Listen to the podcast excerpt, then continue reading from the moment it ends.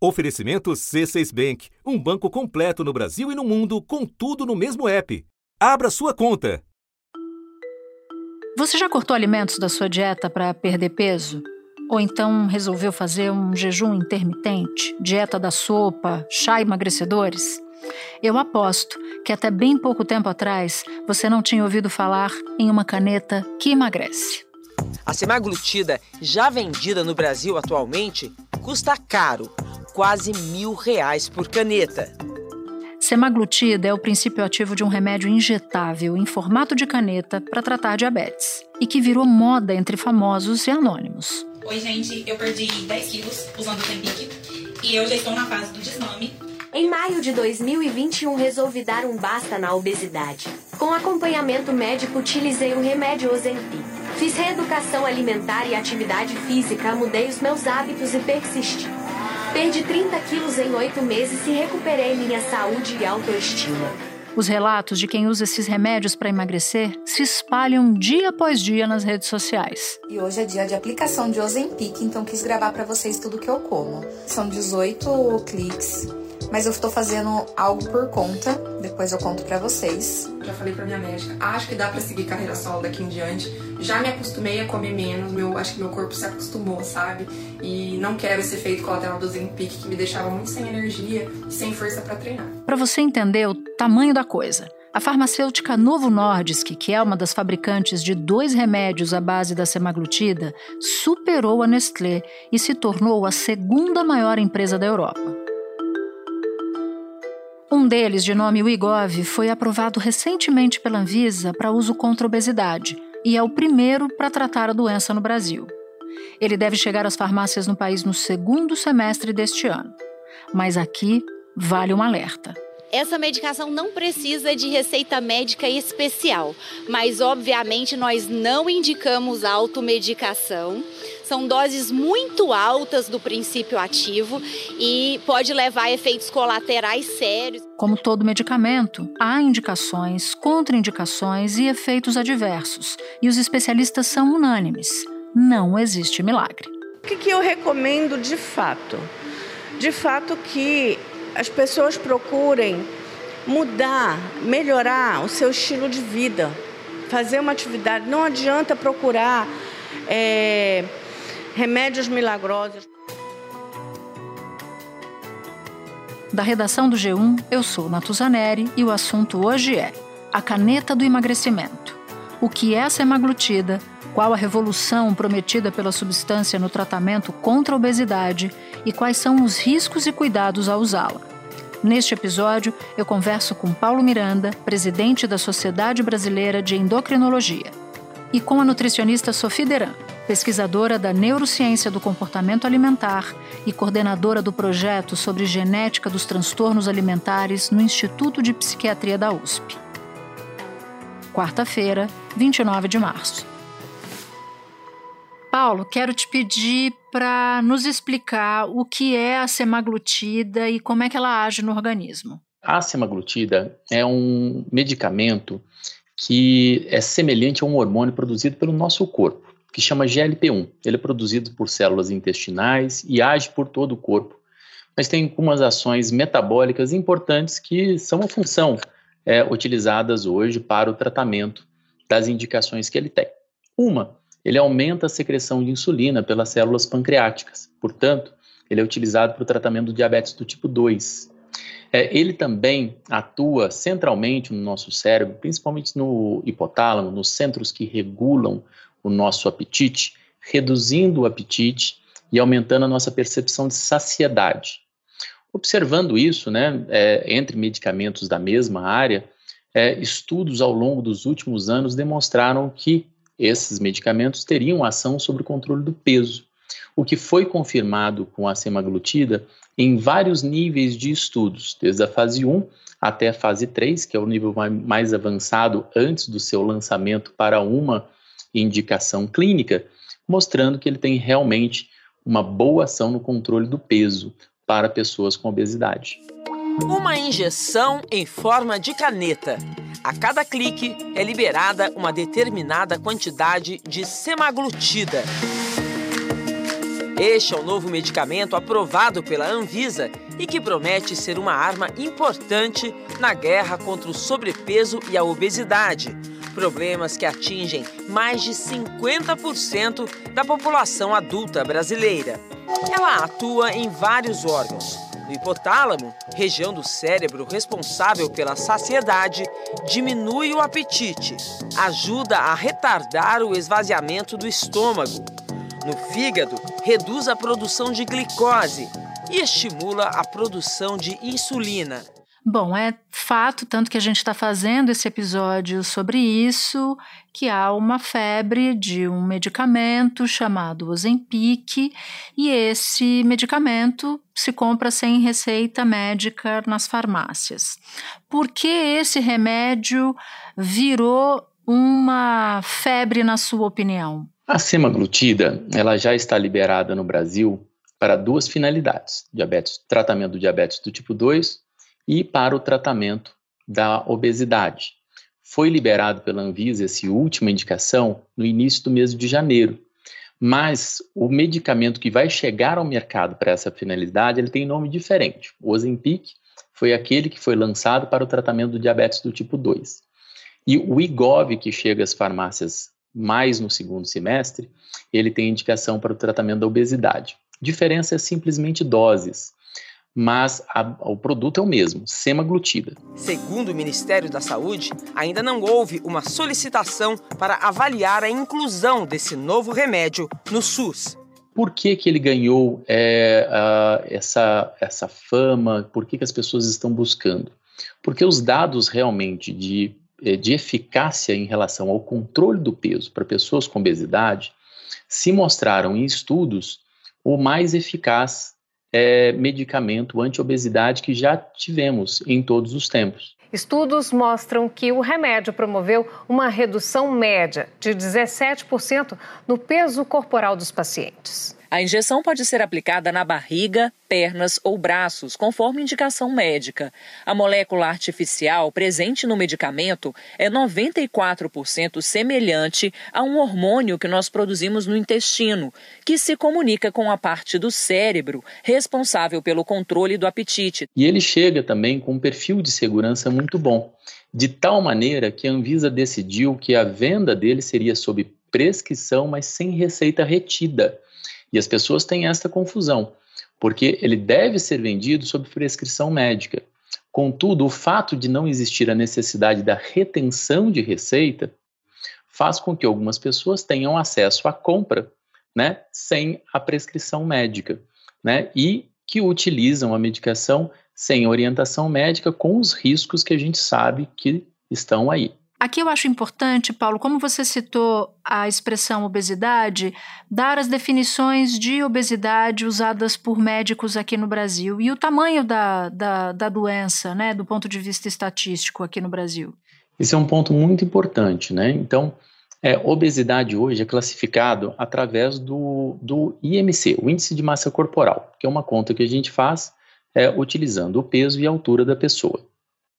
O IMC acima de 30 é diagnóstico de obesidade. E a indicação do tratamento farmacológico para controle do peso está em pessoas com sobrepeso, com IMC acima de 27, associada a uma comorbidade relacionada ao peso, ou com diagnóstico de obesidade. O próprio Ministério da Saúde diz que um quinto da população brasileira sofre de obesidade, que é uma doença. E aí a rede de saúde pelo país afora não tem estrutura para atender essas pessoas. Dados do Atlas da Obesidade no Mundo apontam que o Brasil pode ter um terço de crianças e adolescentes com obesidade até 2035. A gente sabe que há uma falha do IMC em relação ao diagnóstico da obesidade e dos efeitos metabólicos dela sobre o corpo. Portanto, é, a gente também utiliza outros critérios de individualização desse processo de indicação do tratamento. O que é importante é a gente saber que os tratamentos farmacológicos, todos disponíveis hoje no mercado para o tratamento da obesidade ou do sobrepeso, é, devem ser utilizados para essa finalidade e não para aquela situação do desejo social de perda de peso para uma finalidade estética, porque nesta situação as mudanças de hábito de vida são mais indicadas, porque geralmente são perdas de peso de menor monta, né, e que podem ser atingidos com as, os ajustes de hábitos, não sendo necessário a indicação de uma terapia farmacológica. Agora, acho que vale a pena a gente até revisitar um assunto, Paulo, que é por que, que a semaglutida ela é considerada um avanço nesses tratamentos e para quem exatamente ela é indicada e para quem ela não é indicada. Porque você falava justamente dessa necessidade social de emagrecimento. Então, acho que vale a pena a gente se debruçar um pouco mais sobre esse aspecto, né? Para que a droga serve e para que a droga não serve. Então, ela é uma medicação que já vem estudada em pacientes que têm diabetes do tipo 2, inclusive aqueles com maior risco cardiovascular. E nesse grupo específico que eu cito agora, ela demonstrou não só segurança, como benefício. Ela reduz a ocorrência de eventos cardiovasculares, o que é, é muito interessante, na verdade. É, para as pessoas com obesidade é, ou sobrepeso, ela foi estudada em grupo de pessoas com média de peso, por exemplo, na casa dos 100 quilos, né? E com média de índice de massa corporal superior a 30, ou seja, a maior parte dos, das pessoas incluídas nos estudos é, tinham realmente um diagnóstico de obesidade ou um sobrepeso associado a comorbidades. Então, para este grupo, ela foi, ela demonstrou eficácia. O que, que significa isso? Ela demonstrou que ela consegue uma redução de perda de peso superior a 15% do peso corporal em mais da metade desse grupo. Tá? E ela demonstrou segurança, ou seja, o perfil de eventos adversos associados ao seu uso é, demonstrou uma relação risco-benefício positivo, não levando a riscos maiores e trazendo é, realmente um benefício de longo prazo, com estudos já observados por mais de 24 meses. Tem um ponto aqui importante para a gente tratar. Depois que houve esse crescimento muito grande do consumo da semaglutida, uma das farmacêuticas que fornece um desses remédios fala em risco de desabastecimento no Brasil. E aí nas redes sociais a gente encontrou muitos perfis de pessoas que admitem tomar sem acompanhamento médico. Então eu queria te pedir para explicar por que é um erro tomar sem recomendação médica. Toda e qualquer medicação deve ser sempre utilizada sob orientação médica. É, é, importante, não é só esta medicação, mas o que vem acontecendo realmente é uma busca é, intensa de pessoas que têm um desejo social de perda de peso. Muitas delas que não teriam a indicação da terapia farmacológica da obesidade buscam a medicação e o consumo é, superior à previsão é, da, do uso dessa medicação tem levado, sim, é, a um desabastecimento. Isso já ocorreu nos Estados Unidos, aconteceu na Europa e está acontecendo no Brasil. Nós temos uma das, das apresentações da medicação é, com dificuldade de uso, de, indica, de, de, de ser encontrada pelas pessoas que têm indicação médica para o uso. É, e toda medicação deve ser utilizada por é, indicação médica justamente porque os efeitos adversos que acompanham o uso podem levar é, a sintomas. Os principais efeitos são náusea, dor de estômago, vômito, diarreia e dor de cabeça. O aumento gradual da dose do remédio pode ajudar a controlar o mal-estar. E por falar em náusea, tem uma coisa que quem usa a semaglutida tem que ficar bastante atento. Se a pessoa for submetida a algum procedimento que tenha anestesia geral, ela pode vomitar e ter broncoaspiração, que é quando o vômito vai para os pulmões. Tem uma outra coisa que pode acontecer, que é o que ficou conhecido como rosto de semaglutida, que é quando o rosto fica assim com uma aparência meio abatida. Isso porque, como a perda de peso costuma ser rápida quando a pessoa usa esses remédios, tem uma queda brusca na quantidade de substâncias produzidas pelo corpo, como a elastina e o colágeno, que dão essa impressão de vício.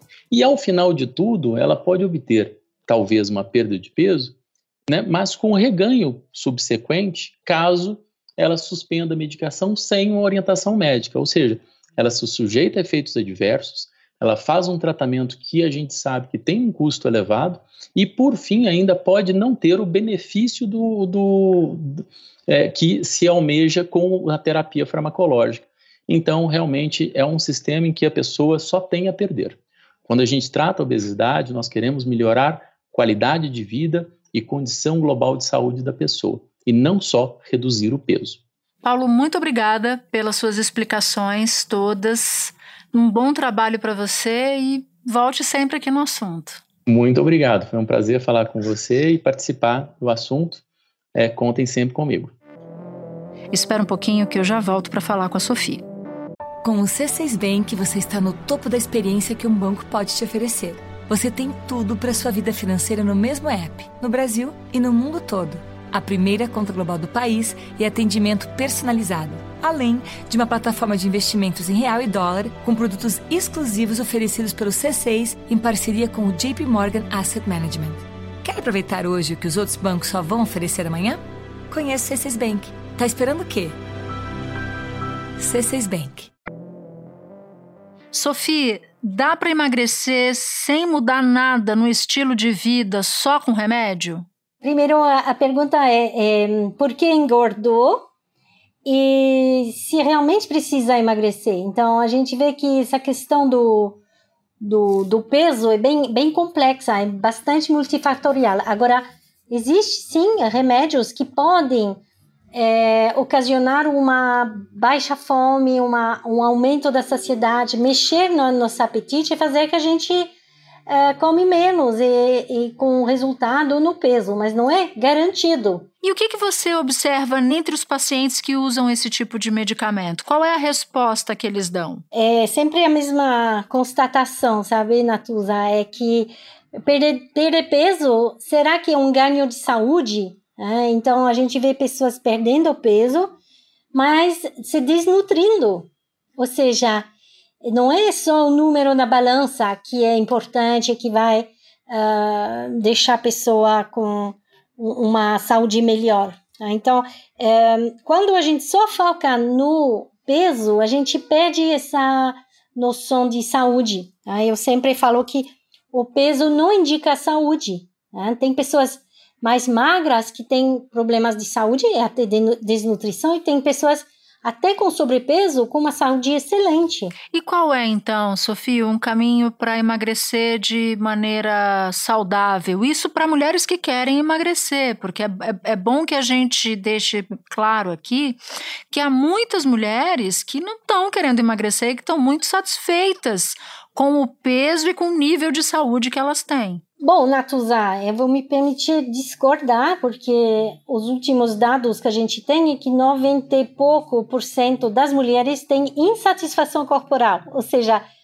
a maioria estão menos que insatisfeitas por ter um peso a mais, então a maioria vão querer, estão querendo perder peso, e tem uma minoria que está querendo ganhar peso.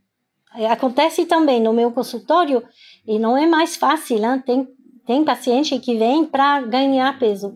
Ou seja, o que a gente vê é que tem um alto grau de insatisfação corporal dentro da nossa sociedade em mulheres e está acontecendo também com homens. Né? Então, é uma coisa que não tinha na, na época do, dos nossos pais, avós, uh, que hoje está claro que tem uma pressão enorme no, no padrão ideal também do homem. Né? Então, para quem está inconfortável com o peso e quer emagrecer, primeira pergunta é fazer um check-up, ver se tem algum problema de saúde, porque a gente pode ganhar peso porque uh, tem algum problema de saúde, né? e não necessariamente atacar a alimentação, porque a gente vê as pessoas vão começar a restringir, cortar, parar de comer, Uh, quando às vezes é uma questão da tiroide, que pode mexer um pouquinho no peso, a gente vê que tem também uh, o fato de estar sempre no controle do peso, fazendo dieta, isso faz engordar também. Então você vê que o peso é multifatorial. Nos Estados Unidos, a Academia Americana de Pediatria mudou as recomendações para o combate à obesidade infantil. A orientação era apenas monitorar o sobrepeso em crianças e adolescentes mas o aumento da obesidade de 17% para 20% da população abaixo dos 18 anos acendeu a luz vermelha no Centro de Controle e Prevenção de Doenças. É importante intervir cedo. Sugerimos uma avaliação completa da criança, que inclui fatores psicológicos e sociais e envolve toda a família. E se é uma questão mais de estilo de vida, vale a pena rever o estilo de vida antes de acionar sabe aquelas dietas que estão sendo vendidas com promessa milagrosa de perder muito rápido. O nosso corpo é formatado de um jeito que perda de peso rápida assusta todo o nosso sistema de sobrevivência. Então a gente vê que uma perda de peso rápida, ela pode desencadear uma adaptação dentro do nosso cérebro e fazer que o nosso cérebro fique com mais apetite, mais vontade de comer e um metabolismo que baixa, né? Então, é, tem um, um, até uma descrição muito clara hoje que uh, essas dietas restritivas elas são armadilhas, né? E que a, a, em longo prazo a gente acaba engordando. Você emagrece para engordar depois. Eu queria entrar justamente nesse ponto em particular, porque num dos seus livros você expõe justamente que fazer dietas muito restritivas, cortando carboidrato ou proteína, acaba não sendo um bom caminho. Eu, você já tangenciou, mas eu queria que você entrasse um pouco mais nessa ideia, por favor. As dietas restritivas são é, cortar carboidrato, cortar, cortar gordura, cortar calorias. E você justamente uh, aciona uma perda de peso uh, que pode ser rápida, por isso que se vende muito bem essas dietas, mas elas não são sem efeito dentro do corpo. O corpo vai se adaptar e vai desencadear uma cascata de modificações e que vão colocar uh, o próprio corpo na busca de reganhar o peso perdido, só que dessa vez de uma maneira que não vai ser necessariamente fazer você voltar a seu peso anterior, às vezes pode voltar mais.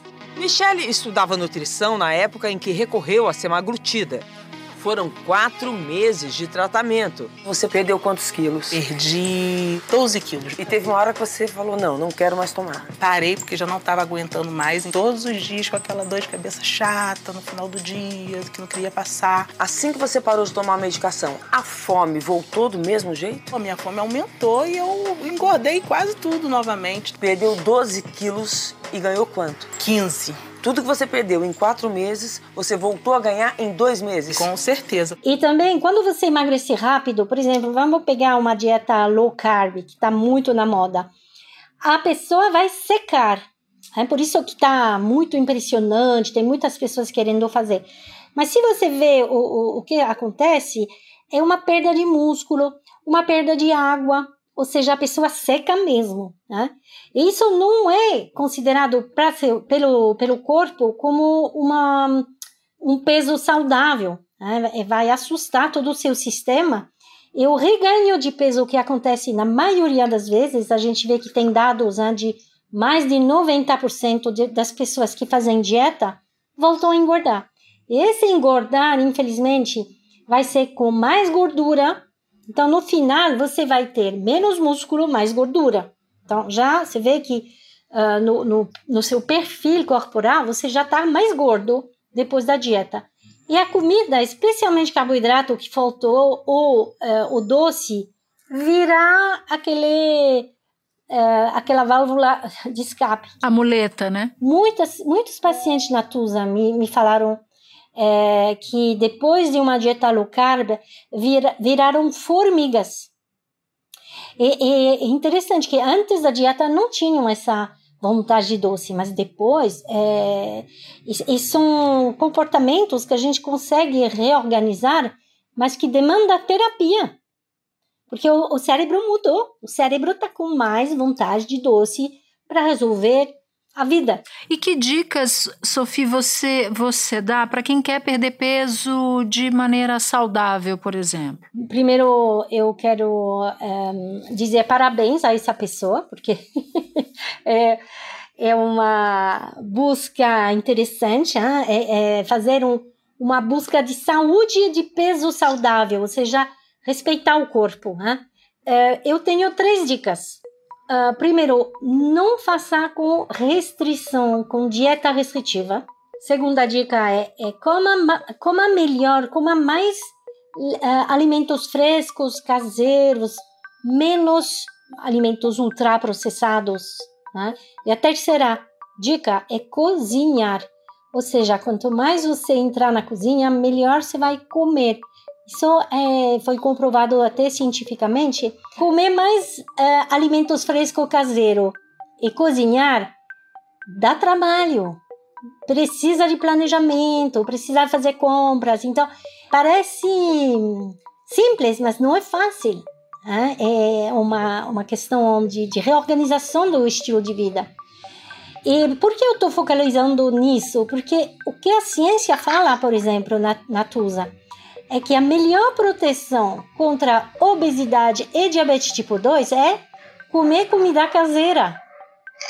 Não precisa buscar coisas mirabolantes, coisa básica, né? de voltar a comer comida. Na realidade, não sentir fome é até perigoso, porque a fome, Natuza, ela está aqui para te dar as informações de comer, de, de, de abastecer, de se alimentar. Então, se você não sente mais, se você engana seu cérebro o tempo todo, é, você tem, corre o risco de emagrecendo com carências, emagrecendo com desnutrição. E a gente vê queda de cabelo, pessoas que estão mais deprimidas, porque elas estão se desnutrindo. Né? Você falava num determinado momento que as dietas restritivas elas têm um efeito rebote. Medicamentos como esse têm efeito rebote também? Então, eu não sou médica, então eu não posso me colocar, né? eu posso falar do que eu estou vendo no meu consultório. Pessoas que tomam uh, e que tem uh, resultado de perda de peso, porque veja bem, não é todo mundo que perde peso, né? É, quando ela para de tomar, ela reganha tudo. A advogada Adriele, de Cuiabá, Mato Grosso, e a fisiculturista Michele, de Niterói, no Rio de Janeiro, usaram remédio à base de semaglutida antes da aprovação pela Anvisa do novo medicamento. Elas tiveram resultados bem diferentes. 15 quilos. Tudo, tudo ao meu redor melhorou. Graças a Deus, nossa. A minha fome aumentou e eu engordei quase tudo novamente, então não adiantou nada. Esse remédio, ele faz o quê? Ele faz você não respeitar a fome, então você emagrece, porque você não sente tanta sua fome. E aí, quando você vai parar de tomar, o que vai acontecer? Uma fome muito grande. É como se o corpo vai dizer, ah, até que enfim, você está me escutando. A não ser que a pessoa entre com uma reeducação alimentar e ela consiga, depois disso, manter uma, uma alimentação saudável e adequada, né? Exato. Por isso que é importante a gente se unir, ou seja, esse remédio é importante se o paciente decidir, é, junto com o médico, usar, né? É uhum. importante fazer isso junto com uma educação alimentar. Não gosto da palavra reeducação alimentar porque ela já virou dieta, né? Mas uma educação, sabe? Uma reeducação do comportamento também. É, que, que, o que levou você a ganhar esse peso antes? Se é muito comer emocional, o comer emocional não vai ser tratado com aquele remédio, porque é um remédio que vai focar na fome e saciedade, não na parte hedônica. Né? Sophie, muito obrigada. espero que você volte sempre. Foi de grande ajuda conversar com você aqui no assunto. Te agradeço muito. Adorei. Tchau, tchau. Tchau, tchau. Este foi o assunto podcast diário disponível no G1, no Globoplay, no YouTube ou na sua plataforma de áudio preferida. Vale a pena seguir o podcast na Amazon ou no Spotify, assinar no Apple Podcasts, se inscrever no Google Podcasts, no Castbox ou no YouTube e favoritar na Deezer. Assim, você recebe uma notificação sempre que tiver um novo episódio. Comigo na equipe do assunto estão Mônica Mariotti, Amanda Polato, Tiago Aguiar, Gabriel de Campos, Luiz Felipe Silva, Tiago Kazuroski, Etos Kleiter e Nayara Fernandes. Eu sou Natuzaneri e fico por aqui. Até o próximo assunto.